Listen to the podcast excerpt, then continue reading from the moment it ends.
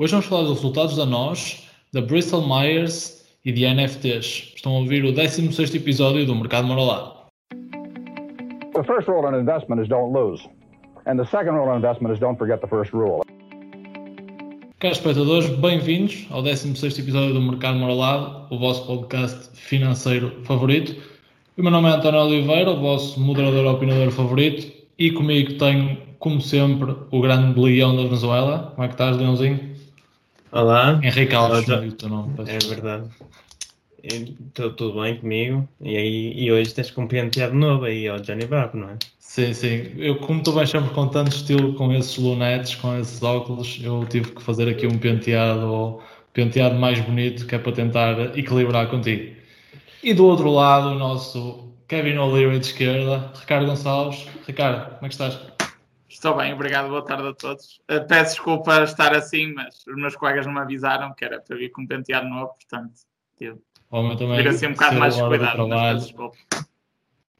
Não te preocupes, Ricardo, continuas a ser o youtuber financeiro mais sexy de Portugal. E o pessoal lá em casa quer é passar aos temas, passar às ações.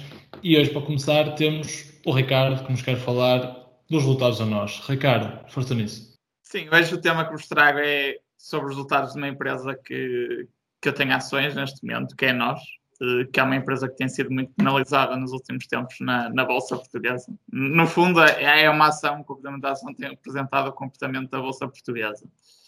Eh, Eles apresentaram resultados, eh, a ação reagiu bastante bem aos resultados, tendo subido cerca de 6% nesse dia. Só destacar aqui alguns fatores, alguns pontos importantes. Uh, primeiro, eles uh, anunciaram que vão manter o dividendo. Uh, portanto, eles vão anunciaram que vão manter o dividendo na casa dos uh, 27,8 cêntimos, o que significa um dividend yield quase de, de 10%. Uh, portanto, vão manter o dividendo. Uh, depois, relativamente aos resultados uh, em si, também só deixar umas notas. A receita teve uma queda, ou seja, no- quando nós comparamos a 12 meses, eh, a receita no total do ano teve uma queda de cerca de 2,6%, portanto, receita de telecomunicações, ehm, que é o core da empresa. Depois, ao nível da parte de cinemas, audiovisual, houve uma quebra de, de receita muito grande, aqui acima dos 50%, muito significativa. Depois, a nível da margem EBITDA do negócio, a margem manteve-se resiliente, eh, portanto, a margem do negócio de telecomunicações, que é grande parte do negócio da empresa, esteve ali na casa dos 44%, que é uma boa margem. Um, depois, a nível do CAPEX, que também é um ponto, ou seja, o CAPEX é o investimento da empresa, a empresa manteve um nível alto de CAPEX, ou seja, o investimento dela andou aqui na casa dos 27,1%. Um, depois, aqui alguns dados do balanço. Uh, a empresa, neste momento, parece estar com a dívida relativamente controlada e, por exemplo, a dívida líquida sobre a EBITDA agora no último ano eh, foi cerca de doi- 2,3 vezes, o que é um nível relativamente sustentável, só para terem noção. Isto é, isto é um indicador muito utilizado pela banca eh, para a concessão de, de empréstimos a empresas e normalmente a banca tem, define como valores limite, depende dos empréstimos, mas é considerado um valor muito alto a partir das quatro vezes. E neste momento a, a nós está aqui bastante abaixo desse, desse indicador ainda. E depois, a autonomia financeira da empresa eh, para, um, para este setor, para este negócio, eh, anda aqui na casa dos 30%, o que também não é um valor eh, nada mau. Portanto, é um valor relativamente aceitável. Eh, aquilo que eu vos queria perguntar é o que é que vocês acharam destes resultados? Se, se acharam que estes resultados foram bons ou não? Eh, se vocês investiam na empresa, eh, o Henrique eu sei que já, já investe, portanto, se calhar perguntava aqui mais para o António. Se bem que o António já foi investidor e saiu, já está um pouco arrependido, mas ele poderá falar disso. Um, e mais pormenor. E depois também queremos colocar outra questão que é, temos um dividendo dele na casa dos 10%, quase. Vocês acham que este dividendo é sustentável ou não é sustentável? Acho que também é uma questão interessante. Ora bem, Ricardo, questões interessantes. Uh, um dos pontos que eu tenho aqui nas minhas anotações é exatamente uma das tuas perguntas que tem a ver com o dividendo. Como tu já falaste bastante em termos de margens, em termos de, disso tudo, acho que posso começar, posso começar por aí. Pá, eu te fiz aqui umas contas, umas contas de merceiro com, com base num relatório Pai, basicamente, primeiro não gostei do facto de eles não dizerem quanto dinheiro é que vão gastar em dividendos. Acho que isso, na parte que está escrita, acho que eles deviam mencionar isso. Eles, eles não mencionam. É uma coisa que eu, que eu de facto aponto como, como negativo na, na construção do relatório. Mas fiz aqui umas contas e temos que o valor mais ou menos gasto, e corrijam-me se eu estiver enganado, uh, anda na casa dos 142 milhões de euros para dividendos. E depois pá, fui comparar isto com o, uh, o cash flow operacional para tentar perceber, opá, estes gajos uh, vão pagar o dividendo com o, o, o, dinheiro que geraram através das, das operações, opa, o cash flow operacional de facto é uns milhões mais baixo, está na casa dos 127,5 milhões, uh, o que isto significa que a empresa vai ter que recorrer à parte financeira para, para pagar o dividendo. Pá, eu acho que isto aqui é, é para mim é uma red flag. Uh, acho que, um, pá, sim senhor, eu gosto que a minha empresa me pague dividendos, mas uh, desde, desde que esses dividendos sejam alimentados pelas operações da empresa e por isso acho que o dividendo não é sustentável. Eu sei que temos a parte dos cinemas que, com uma recuperação, uh, vai trazer com certeza uh, alguns milhões de, de, euros para este cash flow operacional no futuro, não podemos valorizar isso. mas mesmo assim, eu gostava que, um, que a empresa, que, que, a gestão chegasse aqui e dissesse: meus amigos, tivemos um ano difícil e, como tal, vamos, vamos cortar um pouco o dividendo para ele ser sustentável e manter-nos numa uma rota de sustentabilidade para o futuro.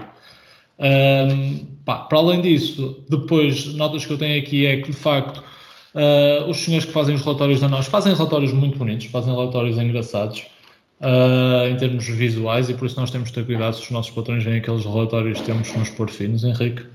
Uh, de facto, estive a ler, ler, o relatório, a parte do, do dividendo foi que me chamou mais a atenção. A chamar também a atenção que eles conseguiram crescer ao nível de clientes, um crescimento relativamente interessante de 276 mil clientes de um ano para o outro. É sempre, é sempre interessante, especialmente num mercado tão maduro como é, como é o português. Um, no, geral, no geral, o balanço melhorou um bocadinho. Eles têm, como disseste, uh, o, um, o indicador do EBITDA, uh, da dívida com EBITDA, é, é relativamente tranquilo tem aqui este problema com, com o pagamento de dividendos. Para mim, eu não, não investiria nesta empresa e perguntaste-me se eu estava arrependido, antes de passar a palavra ao Henrique. É assim, eu não estou, uh, não estou arrependido por, por, duas razões. Primeiro, temos esta razão aqui do, do cash flow, que de facto foi algo que eu, do cash flow e dos dividendos, que eu não, não, achei, não achei interessante.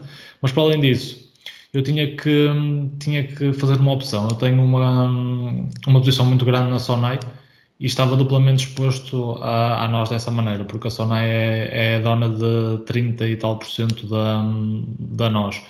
E sendo que eu precisava de fazer uma, uma movimentação no meu, no, meu, no meu portfólio, eu tinha que vender, tinha que vender uma posição, vendi a empresa que estava menos confiante, que era a nós, Gostava, gostava, claro, de ter vendido na semana a seguir, porque ter, teria vendido a, a 10% acima do preço, mas são coisas, são coisas que acontecem.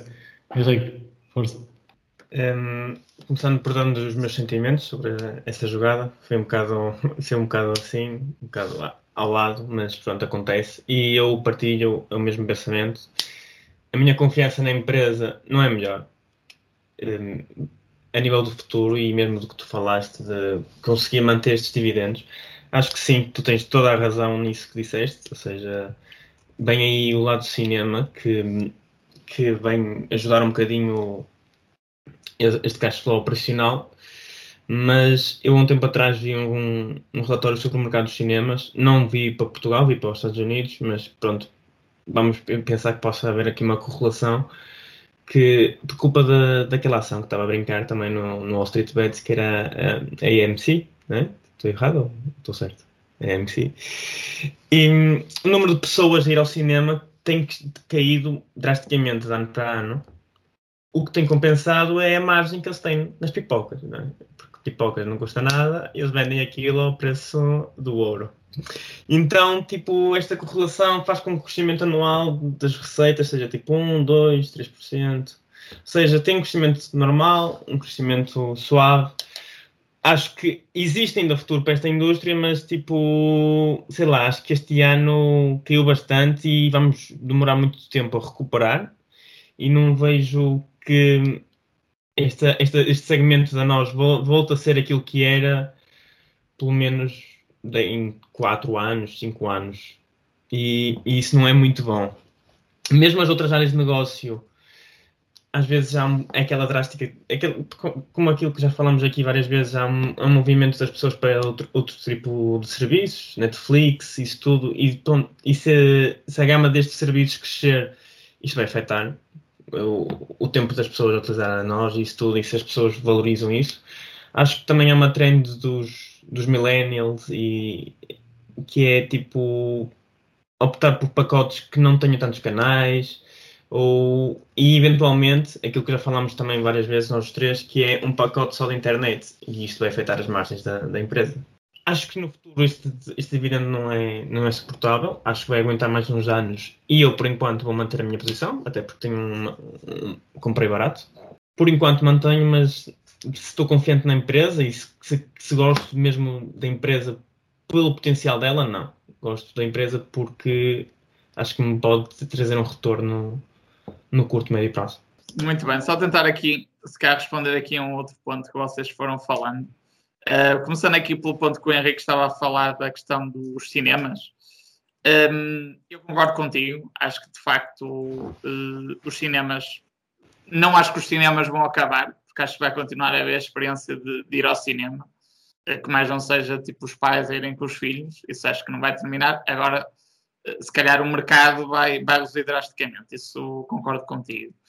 Eh, no entanto, também há que ver qual é que é o peso deste segmento no total, no total do negócio da nós. E, e, por exemplo, deixar aqui alguns dados.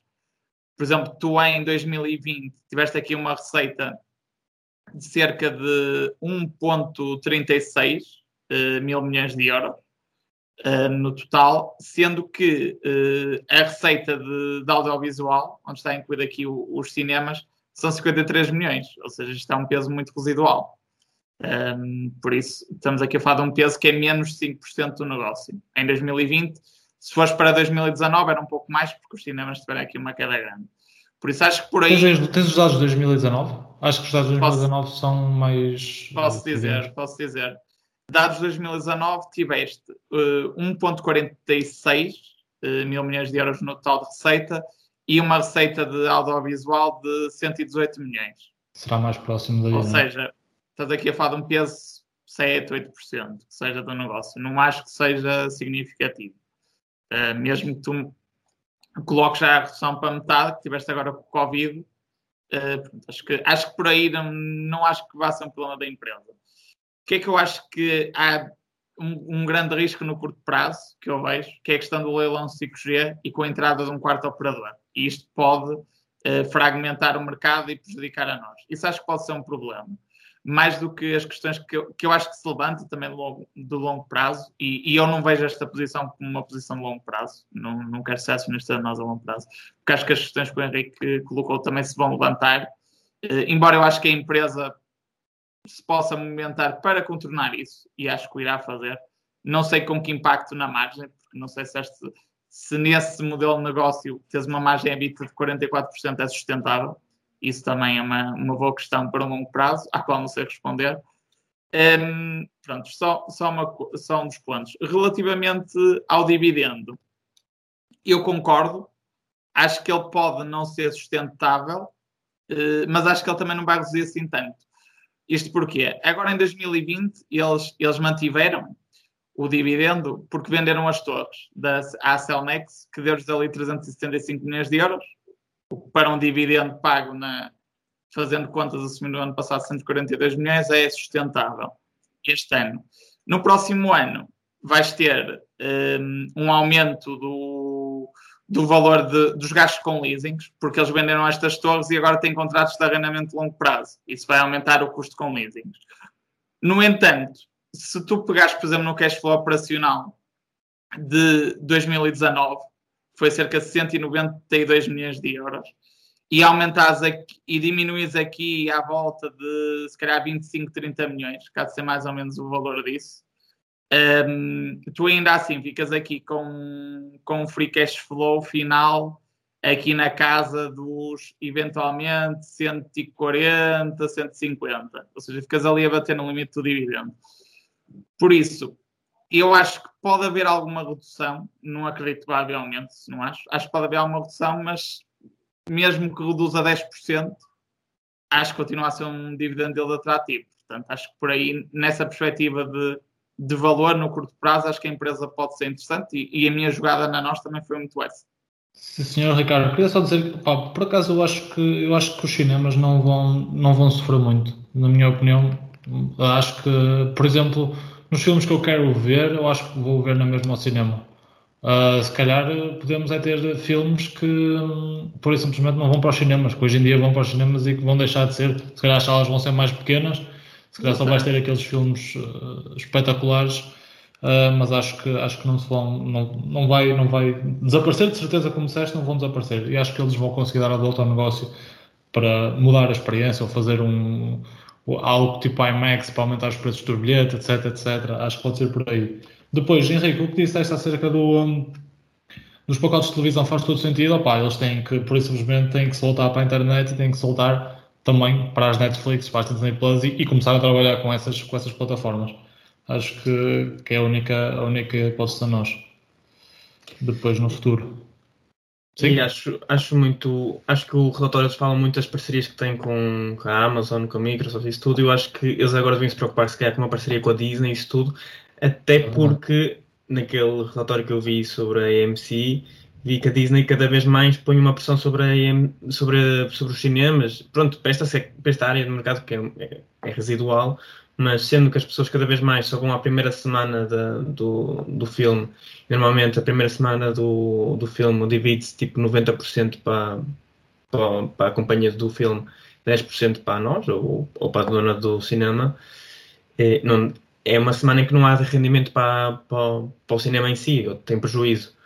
E, e, sendo que a Disney ultimamente tem negociado taxas da primeira semana de 100%, ou seja, queres passar o Star Wars, não ganhas nada durante a primeira semana, ou quer dizer, perdes tudo. Eh, é isto. Mas as pessoas, a AMC e esses assim, continuam a ceder porque sem estes filmes não são nada. Mas pronto, isto também é uma, uma um valor residual, como tu disseste, Ricardo. E o facto da internet é o que tu disseste. Tipo, não acho que seja significativo para ter as margens que tem agora. Isso mesmo. Henrique, se calhar agora aproveitava que estavas aí a falar e deixo-te continuar a falar sobre, sobre o teu tema, que é a Bristol Myers, não é verdade? É verdade. Esta semana traz-nos finalmente uma empresa que não é tech. Muito bem, Henrique. É verdade. E, hum, mas é uma, continua a ser aqui um bocadinho arriscada, mas acho que mais segura desta vez, até porque é uma aposta do, do Warren Buffett. Hoje trago a Bristol Myers, uma empresa que, a meu ver, faz parte do plano malvado do Warren Buffett. E passo a explicar, é o Warren Buffett, de um lado, tem as companhias de fast food, Coca-Cola e assim, que é para engordar as pessoas, dar problemas cardiovasculares, do outro lado, com as Big Pharma, estar ali a ganhar também dinheiro. Ou seja, o Warren Buffett quer aqui é ganhar dos dois lados com, com, com o povo americano. Desculpa lá estar a interromper, Henrique, mas com esta teoria da conspiração, este vai ser o nosso vídeo mais visto no YouTube. É verdade. Eu acho que aqui o Warren Buffett quer mesmo sugar tudo que pode deste povo americano. E, e de facto é isso que eu vejo nestas apostas da, da, das, das, empresas farmacêuticas. E eu tenho uma das empresas, que é a Bristol Myers, outra concorrente é a ABI, que tem aqui o nosso caro colega Ricardo. Acho que é uma indústria difícil para mim para analisar, até porque não sei muito sobre farmacêutica, mas uh, pronto, do que vocês me ajudaram a analisar, vê-se que é uma empresa que é muito cíclica, ou seja, de seis em seis anos uh, vai-se embora um, uma patente de um medicamento e assim, e os, os, rendimentos caem muito. No entanto, eu acho que aqui há um, um momento de viragem na empresa porque ela fez duas aquisições muito importantes que destruíram um bocado os rácios financeiros e isso tudo nos últimos dois anos, mas de facto acho que vão mudar o jogo para o futuro, porque de repente tu passas de um leque de produtos muito pequeno e que originava este, este, estes problemas, ou seja, de seis em seis anos perdeste um produto e os teus rendimentos caem significativamente.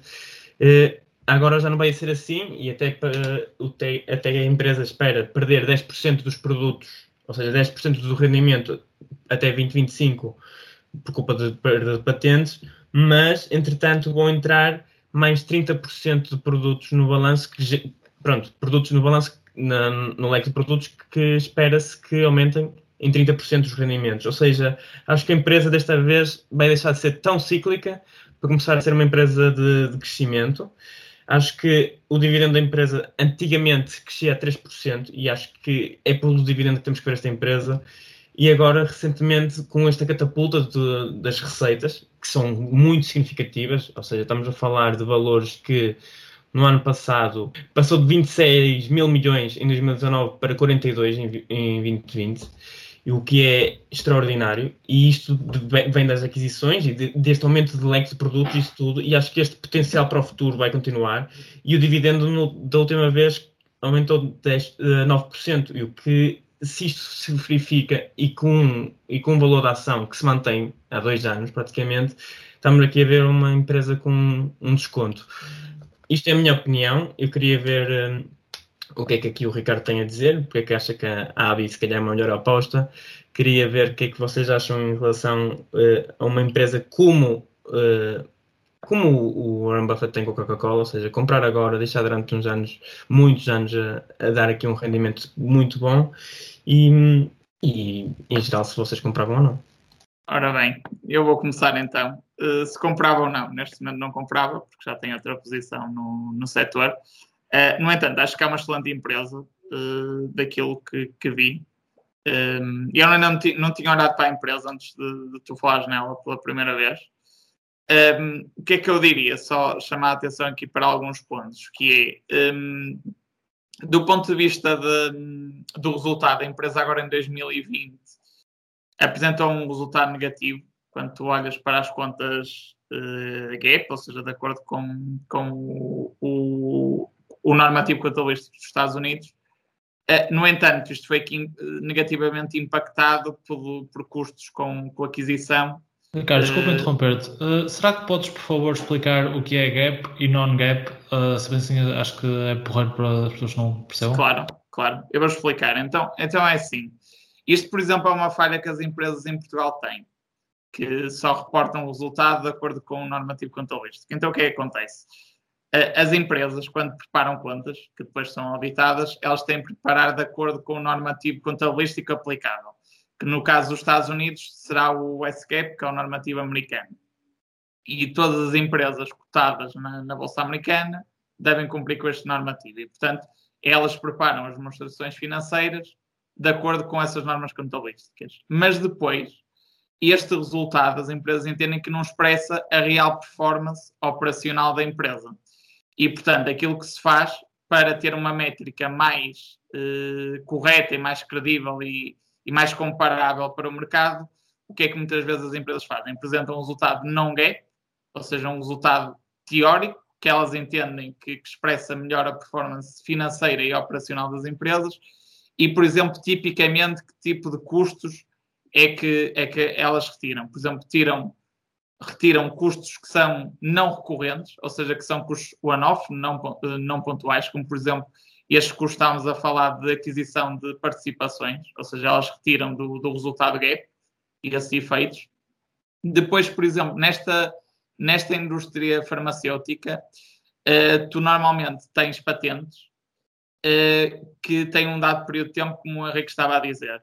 E, e o que é que acontece? O, o resultado gap é muito penalizado porque tu tens a amortização da, dessas patentes. Por exemplo, se tu tiveres uma patente de 10 anos, tens de, tens de amortizar por 10 anos essa patente. E anualmente vais reconhecer um décimo do valor de, da patente como gasto na, nas contas. E isso vai ter um impacto negativo. Só que, na verdade, isto é um efeito não cash. Não é? Isto não tem nada a ver com a performance operacional da empresa, isto não tem a ver com margens, não é? Uh, por isso, este tipo de custos um, exclui-se também. No caso das farmacêuticas, uh, principalmente neste setor farmacêutico, a diferença entre o resultado gap e não gap é muito significativo. Uh, eu, o caso da Bristol Myers eu não conheço tão em concreto, mas, por exemplo, uh, a ABI agora deu um guidance para 2021 e, por exemplo, o resultado gap que ela espera é na ordem dos 6 dólares por ação e o não gap é na casa dos 12 dólares por ação porque tem aqui um grande efeito da, das amortizações das patentes, porque é um efeito não cash, então eles entendem que deve ser excluído. E na verdade faz sentido, porque no final O que interessa para o acionista é o cash que a empresa está a gerar. E se tens ali um efeito não cash, faz sentido excluir.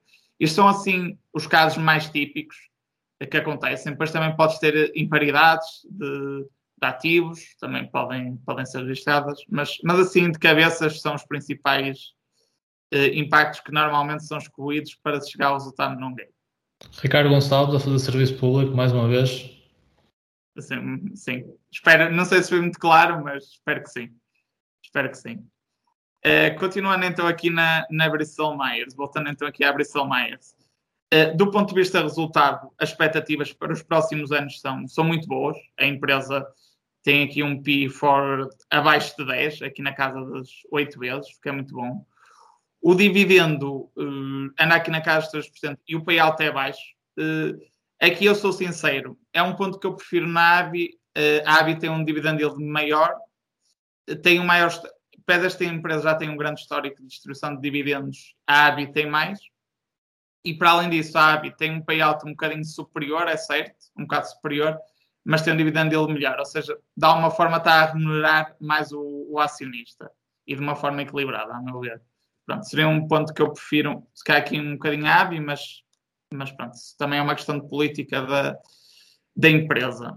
Uh, aqui a única red flag que eu vejo uh, relativamente à empresa, mas também eu vejo na ABI, acho que não, não é por aí, que é, eles têm um, um medicamento que tem a patente, que é um Rev Limid, peço desculpa se estiver a isto mal, que é o principal medicamento uh, vendido, que representa à volta de um pouco mais de um quarto das receitas totais da empresa. Um, e, eh, e, este medicamento, uh, no caso, quer dos Estados Unidos, em parte nos Estados Unidos e na Europa, um, a patente, ou seja, a exclusividade da venda destes, destes medicamentos vai terminar em 2022 e vai começar a haver uh, produtos genéricos, uh, medicamentos genéricos, com a mesma composição a serem vendidos nesses mercados. Nos Estados Unidos, eles tiveram um processo antigo com uma empresa, que é a Natco, e basicamente esta Natco, a partir de 2022, já vai produzir parcialmente, com uma quantidade limitada, medicamentos genéricos, com a mesma composição. Sendo que a partir de 2026, pronto, já é aqui um horizonte mais alargado, um, deixa de ter esse limite, que é esse limite. Seria aqui a única red flag que eu vejo, ou seja, como é que, como é que a empresa vai dar a volta a isto e que, medica, outros medicamentos é que vai, vai produzir Uh, acho que pode haver aqui algum, algum impacto no curto prazo, não sei. Uh, mas seria aqui o único ponto menos bom. De resto, o balanço é, é pacífico. Pronto, não, é um balanço um bocadinho pesado, mas neste setor também é difícil encontrar um balanço que não seja relativamente pesado, desde logo pela questão, pela questão das patentes, não é? que tem um peso muito significativo no balanço. Uh, mas genericamente seria, seria isto quando comparando com a ABI, eu acho que são duas boas apostas. Hum. E eu se calhar prefiro um bocadinho a ABI porque distribui mais dividendo e no fundo está-me a remunerar mais. Hum. Mas pronto, acho que isso é uma questão pessoal, mas hum, colocaria as duas no mesmo ponto, muito sinceramente. Uh, antes de mais, Ricardo, acho que queria agradecer por teres feito essa explicação. Acho que foi, foi mesmo muito enriquecedora para quem estiver a ouvir. Um, pá, eu não tenho muito a acrescentar, uh, preferi, preferi que, que fosses falando porque sei que, que tens grande domínio deste tema. Pá, queria só aqui dar alguns pontos. De facto, o Henrique já falou aqui do crescimento via aquisições, que é muito, muito interessante. Eles, eles têm crescido imenso. Um, quanto uh, também tinha aqui falar aqui apenas também de que a empresa é muito boa já cash flow, tem aqui um, gerou 14 bilhões de cash flow em 2020, o que é bastante considerável e é muito interessante cash flow operacional. Um, e, e no, no, fundo é falar sobre, quero falar só apenas sobre o negócio da farmacêutica. O negócio da farmacêutica é este: é, tu sabes que tens aquele produto durante X tempo, depois, depois desse tempo terminar, vais perder parte das receitas e tens que estar sempre a investir fortemente em, uh, em pesquisas para ter os novos produtos. E tens que, tens que, quando investes numa empresa destas, tens que confiar que eles são de facto bons nos projetos de, de investigação e desenvolvimento e se tiveres essa confiança, no fundo mitigas um bocadinho os teus riscos uh, no que diz respeito à perda de receitas, porque confias que a equipa deles é competente o suficiente para continuar a ter inovações ao longo prazo. E é algo que a Bristol Myers, me parece, pode vir a fazer, porque eles têm uma forte componente de investigação no que diz respeito ao cancro. Pá, e quando tu, tipo, o que é que, o que, é que no mundo mais precisa de curar? Pá, é, é o cancro. E se eles de facto tiverem aqui inovações nesta área, acredito que possam mitigar um pouco uh, o risco da perda de receitas uh, com, com perda de patentes de medicamentos. Um, quanto a comprar ou não, uh, eu não comprava pela mesma razão do Ricardo, porque eu tenho a J&J que faz este papel na minha carteira, mas vejo com muito agrado que tenhas, que tenhas esta, esta opção na tua carteira, Ricardo. Acho que é algo que te vai balancear o risco perante outras, outras empresas. É uma empresa um bocadinho um, mais sólida, que vai pagar dividendos, etc. E acho que, é, acho que tem um excelente papel no teu portfólio. Eu queria então responder aqui umas, umas questões que vocês levantaram. De facto, começando pelo que falaste agora, António, de facto, a nível mundial, parece um crescimento gigante a nível de, do mercado de oncologia e cardiologia, que são dois, duas áreas desta empresa. Eh, é triste dizer isto, mas é um mercado que está a crescer e sobretudo com a, eh, com a população mais envelhecida. E, e também é, é, triste dizer, mas é uma área que tem tipo preços muito, medicamentos são muito altos e margens muito altas, também para, para compensar os enormes gastos de investigação. Um, um, respondendo também ao que disse o Ricardo, de facto, começa a, a empresa vai perder aqui o, também não sei dizer muito bem, é heavy limit, acho eu, não sei. Uh, vai começar a perder uh, direitos de, deste medicamento em 2022 e perdendo com, na totalidade em 2026. Mas é o que eu te disse, ou seja, se estivéssemos a ver a empresa de antigamente, a Bristol Myers de dois a três anos atrás, isto seria drástico e, ou seja, não achava que o, o preço da ação teria que valorizar e também, também o dividendo não seria assim tão apelativo como tu dizes mas eu acho que aqui há, há uma mudança de, no sentido da empresa, porque de facto ela catapultou as receitas e catapultou o número de produtos que vai vender. E agora as fases cíclicas não vão ser tão acentuadas, porque ela tem sempre um medicamento que vende mais, mas neste momento acho que no futuro os medicamentos da empresa, o, o mais significativo nunca vai chegar ao peso que tem este, este medicamento, que é um quarto. Acho que no futuro os medicamentos vão representar muito menos no, no, total das receitas, e acho que vai haver uma oscilação muito mais pequena, num volume de receitas muito superior. Um, e o que tu estavas a dizer, uh, António, é muito, muito interessante, exatamente o, em relação aos cash flows. Acho que a empresa tem um cash flow muito, muito bom. E vou-te dizer aqui um dado que vi. As estimativas para os cash flows entre 2021 e 2023 são de 45 a 50 bilhões o que é extraordinário para, para, para a capitalização que neste momento tem a empresa. Ou seja, a minha, porque a razão do meu investimento, o valor da ação não, não aumentou face a estas aquisições e este crescimento que se espera. Crescimento de 15% este ano nas receitas, 15, 8 a 9% no próximo ano e depois uma estabilização. Acho que a empresa deu aqui um salto e vamos ver se de facto é um bom investimento.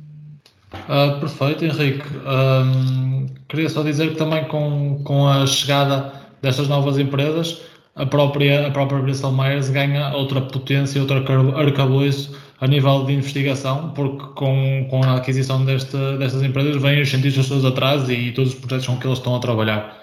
Ricardo, queres dizer mais alguma coisa? Ah, da minha parte, da minha parte acho que está tudo dito. Acho que é um negócio interessante uh, e acho que Está tá um bocadinho. São, este tipo de empresas são muito equilibradas. Não acho que haja assim grande diferença entre elas, sinceramente. Perfeito. Então vamos passar ao último tema do dia, que é o meu tema, um tema um bocadinho mais fora da caixa, que nós não falamos tanto aqui. E hoje eu quero vir falar-vos de NFTs, Non-Fungible Tokens. Uh, isto é na área da, das criptomoedas, das, crypto, das cryptocurrencies em inglês. Para vocês terem uma ideia, o mercado de non-fungible tokens em 2018 foi de 41 milhões de dólares e fechou 2020 com 338 milhões de dólares, sendo que se prevê que o mercado para este ano uh, seja bastante maior com, devido ao que já fomos vendo ao nível de vendas de NFTs um, ehm, em leilão ao longo deste ano. Mas agora o pessoal lá em casa está a perguntar: opa, mas o que caraças é um, um NFT? Ok. Primeiro, vou tentar explicar isso o melhor possível. Um NFT, como o nome indica, é um Non-Fungible Token. E uh, primeiro temos que perceber o que é que é ser fungible ou o que é que é fungibilidade. Basicamente, o ser fungible ou não quer dizer que é um ativo que pode ser trocado ou substituído por um ativo similar do mesmo valor. E o melhor exemplo que eu posso dar neste aspecto é, imaginem que vocês têm 5 notas de 20. Se eu vos der uma nota de 100, vocês têm exatamente a mesma coisa. Ou seja, o dólar é altamente fungible, é altamente trocável por uh, uh, ativos semelhantes que lhe vão ter o mesmo valor. Uh, o NFT é diferente na medida em que é único e muito dificilmente é trocado por algo semelhante. Isto porquê?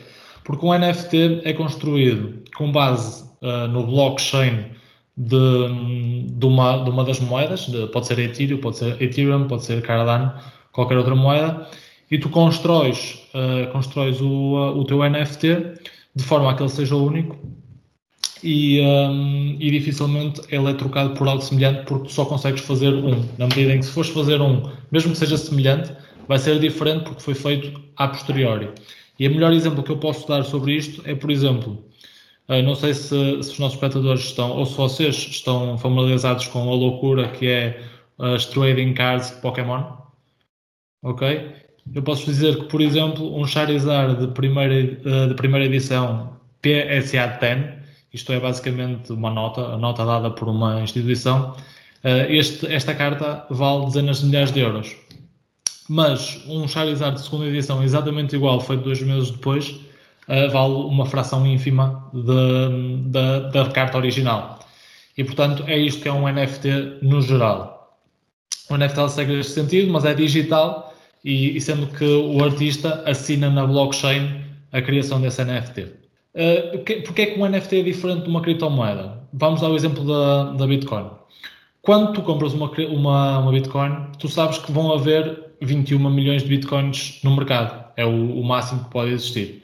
Mas tu podes uh, trocar uh, uma Bitcoin por outra que é exatamente igual, ou podes dividi-la em satoshis, que são como se fossem cêntimos para um dólar ou para um euro. Uh, e no blockchain vai ficar tudo registado, quem vendeu, o que é que vendeu e o que é que isso garante. Uh, e o, o, o que acontece é que crias ali um contrato inteligente à volta de algo, que pode ser opa, um pedaço de arte, pode ser, um, pode ser um, uma jogada da, da NBA, pode ser uma, pura e simplesmente qualquer coisa que queiras meter ali à volta do token. A NBA, por exemplo, como eu disse, tem vindo, tem, tem vindo a vender NFTs, ou seja, o vídeo de jogadas icónicas, uma jogada do LeBron James. O Jack Dorsey recentemente colocou a imagem uh, do primeiro tweet à venda por um, 2, uh, e, o, uh, e o preço ia em 2,5 milhões de dólares, ou seja, alguém estava disposto a comprar o primeiro, o primeiro tweet de Jack Dorsey em NFT por 2,5 milhões de dólares, o que é re, re, verdadeiramente chocante. E tens, por exemplo, o Logan Paul, que é um tipo um bocado atrasado mental, um youtuber, uh, que criou, criou NFTs e uh, alocou-lhes uma possibilidade de terem um meet and greet com ele. Uh, pronto, para vocês terem mais ou menos uma ideia do que se está a fazer. Uh, quase que, que, parece que temos aqui uma abertura de portas para, para uma nova forma de, de colecionismo. Uh, e depois vocês podem perguntar, opa, António, mas a, a pessoa que está, que está a vender esta NFT não pode fazer mais? Opa, sim, podem fazer, pode fazer uh, a seguir, pode fazer exatamente a mesma coisa, mas seria, como disse, uma versão diferente. Seria como vocês terem a primeira edição dos Maias e terem a centésima edição dos Maias, ou seja, a primeira edição vai ser sempre mais valiosa. Uh, outra questão que se pode levantar é, uh, ok, pode haver fraude? Pá, sim, pode, pode existir fraude, podem ter, uh, pode haver pessoas a vender isto de forma fraudulenta na internet, um, pá, como também existe fraude em coleções de quadros, em vendas de relógios, etc, etc. Por isso, se uma pessoa quiser comprar um, tem que ter, como quando queres comprar um quadro, como quando queres comprar um relógio, tens que sempre tentar perceber se ele é original ou não, junto das pessoas entendidas, ou se tu próprio és uma pessoa entendida nessa matéria, se te educares. Um, Posso-vos dar também outro exemplo que, que, foi, penso eu, no último mês. Um, o vídeo do LeBron James a fazer um afundanço histórico foi vendido por 200 mil euros pela, pela NBA. Uh, podem, podemos pensar nisto como se fosse um cromo. Uh, e podemos pensar nisto da, forma, da seguinte forma: será que, que esta tecnologia vai finalmente trazer algum poder uh, aos artistas, às pessoas? Ou seja, será que um artista que cria uma obra de arte vai conseguir chegar diretamente ao seu público e receber dinheiro assim sem ter de ter um, um middleman? Uh, era um bocadinho essa questão que eu vos queria perguntar: se, era, se acham que isto é por simplesmente uma bolha loucura, uh, ou se acham que esta é uma tecnologia que pode ser interessante no futuro para trazer mais poder aos criadores de conteúdo, aos, aos artistas, um, etc. Queria saber a vossa opinião sobre isto, porque está a ser um tema muito em voga na última semana. E não sei se me, se, se me consegui explicar bem, se deixei algumas dúvidas, por favor, estejam à vontade. Eu pesquisei um bocadinho sobre isto.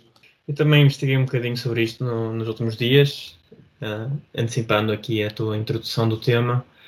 Um, queria começar por dizer que o, António disse que o Logan Paul é um maluco, um youtuber isto não fala muito bem do nosso estado mental, caros ouvintes, nós não somos malucos, apesar de sermos youtubers. E...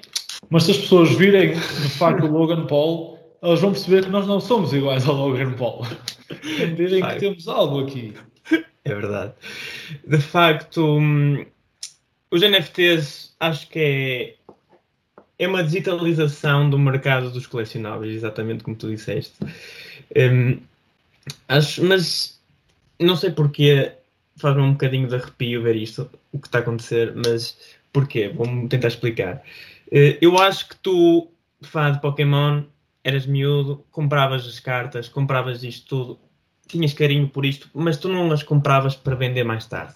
Neste momento, como a, a hype à volta do Pokémon continua anos depois e as cartas já não são feitas há muitos anos, quem quer ter aquela carta especial ou a carta da primeira edição pagam um extra, pagam um, um extra pela, pela coleção. É a mesma coisa com, com as cartas de, desportivas, tipo, estávamos a falar no outro dia da carta do, do melhor beisbolista do, de todos os tempos, o. E vais-me ajudar outra vez, António? Babe Ruth. Babe Ruth. Um, que foi vendida por 2,5 da mão por baixo, é impressionante. É verdade. Enfim. Pronto, sou mais novo, sou o que tem pior memória, já viste? Uh, continuando, é, eu acho que tipo, há um carinho pela coleção e por isto é que há estes valores exorbitantes por estas cartas. Neste momento, estes NFTs eu acho que é um bocado diferente. Claro que temos a, estamos a ver uma trend gigante nos últimos anos de os colecionáveis, este, tudo que é raro e tudo que é arte tem aumentado o valor drasticamente. Temos vindo, isto basta ver os podes ir ver análises dos reportes da Christie's e essas empresas de, de, arte que tu ficas, todos os anos estão a bater recordes de, de, leilão, de tudo isso. Mas acho que é diferente, porque aqui tu tens um valor intrínseco pela arte. É um quadro de Leonardo da Vinci, é um vaso chinês do século com oito séculos de idade, ou 12 séculos. E é uma arte que nunca mais se vai fazer do mesmo. E é o que tu falaste, o que é que diferencia uh, um vídeo do LeBron que eu vou mostrar aqui aos caros ouvintes que estão a ver no YouTube? Ui, que... vamos ter inovação hoje? É verdade. Nova tecnologia. Isto é o Top Shot, o que falou o, o António. Ou seja, basicamente aqui no Top Shot uh, tu podes comprar os clipes de várias jogadas, highlights da NBA, e depois e com o NFT, só há, és dono de um desses, ou por exemplo, esta jogada pode ter, neste, neste caso, acho que a jogada deve ter 50 exemplares, podes ter uma. Mas quem é que, no seu perfeito juízo, gasta 150 mil euros por uma coisa que pode ver no YouTube? E para ter uma coisa que tu. Quantas vezes. Não entendo. É um vídeo. É diferente, não podes, é um não, podes dizer, não podes dizer que o gajo vai ver isto no YouTube, que é a mesma coisa, pá, é como se fosse, é, é como se fosse um, é, tipo, eu acho que vejo isto mais ou menos como um Chrome. Não estou a dizer que é justificável dar 150 mil euros por isto. Estou a dizer é que não é como se fosse o um vídeo no YouTube, tipo, é um colecionável, agora se o valor é correto ou não, questiono, eu, mas desculpa, continua. Eu acho que as pessoas neste momento andam a comprar literalmente para multiplicar a seguir temos uma variação. Ou seja, o LeBron, eu, do, que, do que eu vi, normalmente o, o número sério também implica muito no, no valor da, do highlight, sobretudo se, se, se corresponde ao número do jogador. Ou seja, aqui temos o highlight número 17, que está a 179 e o 40 está a 225. Temos aqui uma diferença drástica, porque tu pedes o que tu quiseres. Ou seja, tu podes vender o mesmo, está a 125 ou está a 225. Eu acho que isto vai a leilão, Henrique. Não vai? Não, tu pedes o que tu queres e, e depois. Pronto. E depois tens um, um resumo das estatísticas do jogador. Nem foi um grande dia para o LeBron. Não foi um, foi um jogo em que perdeu. Pá, vamos ver aqui o histórico das vendas. 1.700 euros, 4.000, 5.000, 3.000, 5.000. De repente, brum. Eu acho que isto é muito especulativo. Ok, é ali os preços que estão a pedir. De facto, o, o, a venda mais alta foi 125 mil dólares. Mas acho que é um bocado especulativo. As pessoas compram para, para vender mais tarde e podemos ver isto, que eu consegui a notícia daqui de um rapaz que investiu 175 mil dólares e tem 20 milhões de dólares agora. É, É o sonho. apelativo. É o sonho, exatamente, é o sonho. Mas quem Tem a vida feita esse. Não, espera. Mas é, a questão é a seguinte: de um dia para o outro, as pessoas ao, ao entenderem que não conseguem aumentar o dinheiro, aumentar, vender mais caro depois, o que é que acontece a isto? Isto não vale 20 milhões depois. Se tu não consegues vender Diz ao depois, gajo para vender agora, meu. por exemplo, vamos ver a última jogada que estão a planear mais barata, que aqui, esta jogada, que eu não vejo nada de interessante nisto. Ok, é grande jogada, é grande jogada. Mas 250 mil euros, meus caros, por 250 mil euros podemos comprar um Ferrari F8 Spider. E o gajo tinha isto preparado. meu. Claro. Claro que tinha isto preparado, preparado. meus meninos. Eu configurei este carro. É um carro mega lindo. É um carro que tem. É físico. Eu posso andar com ele. E, meus caros, meses depois até posso também ganhar dinheiro com ele. É um colecionável, não é? Igual. É um colecionável, mas este aqui eu posso lhe mandar pontapés. Aquilo, eu não posso Não fazer nada com isto, man. E tens uma posso- vantagem, tens uma grande vantagem no carro, é que com o carro se cá engata as mulheres também, e com o colecionável, acho que não, não é? Eu não vou para a noite Também, é um ponto que não deve ser negligenciável. Meu, Eu não vou para a noite abrir o telemóvel. Olha, eu tenho este videoclipe do LeBron. E, enquanto eu posso mostrar ali as cartas, ali as chaves do Esse Ferrari, spec é melhor. É Exato. melhor do que tem. Olha os meus Charizards. De facto é o que vocês dizem. É um, neste momento eu acho que é o futuro e acho que, até como eu falei, a Christie's, um, uma agência que faz leilões de, de arte, também está a fazê-lo. NFTs de arte digital. Também é, um- é uma coisa que existiu há muitos anos. Também há fotografia que se vende por, eh, por centenas de euros e milhares de euros. Porque é uma arte e acho que há valor nisso. Agora, se há valor nestes videoclipes e muita coisa que se está a vender. Acho que também houve um token, um, um NFT de um, de, um, de um desenho de um gatinho que foi por eh, 170 mil dólares. Eu acho que aqui às vezes fica um bocado naquela cena de as pessoas que compram para ver se conseguem multiplicar a seguir. E pode ser que destruas uma poupança de vida nesta tentativa. Ora bem, depois de- desta argumentação do Henrique, acho que fica difícil acrescentar muito mais, mas eu, eu vou tentar só trazer aqui algum input. Eh, eu acho que aquilo que tu mostraste da NBA, acho que os NFTs por aí, essa parte, acho que isso vai correr mal e, e acho que não, não estou a ver grande futuro por aí. Agora, eu acho que há dois aspectos que eu vi. Eh, é preciso depois ver legalmente os obstáculos que possam existir ou não, mas eu acho que há dois pontos que podem ser interessantes. Primeiro, esta questão do, do conteúdo digital e dos artistas, dos direitos de autor, hum, eu acho que pode ser uma boa oportunidade e acho que, que esta plataforma aproxima muito os artistas do, do cliente final deles, por assim dizer, ou seja, não tens aqui editoras ao barulho, eh, etc. Acho que por aí pode ser um aspecto positivo.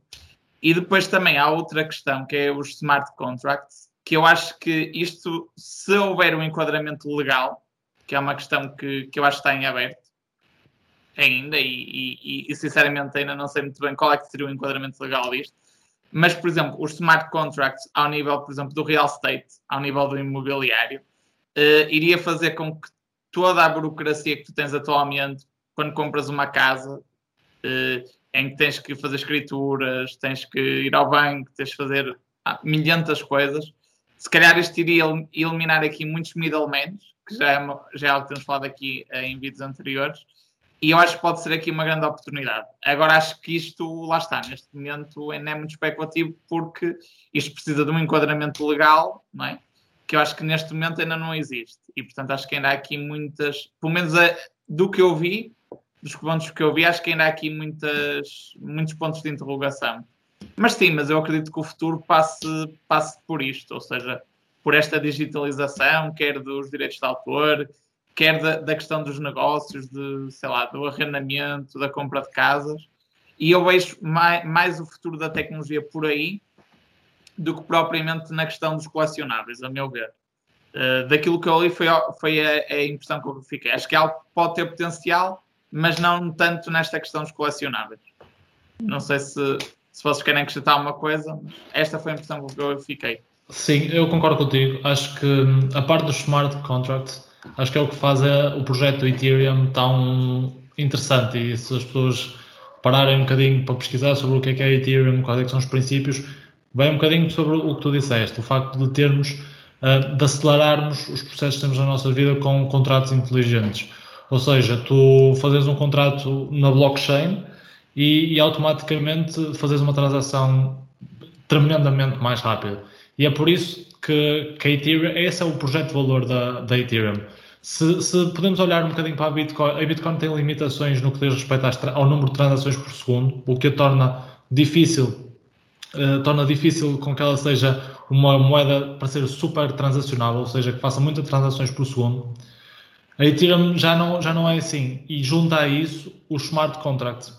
E por isso é que a torna, tipo, podemos, podemos uh, genericamente olhar para a Bitcoin como se fosse ouro, reserva de valor, também que pode ser transacionada, mas menos, e olhar eh, um bocadinho para a Ethereum como o dólar digital, digamos assim.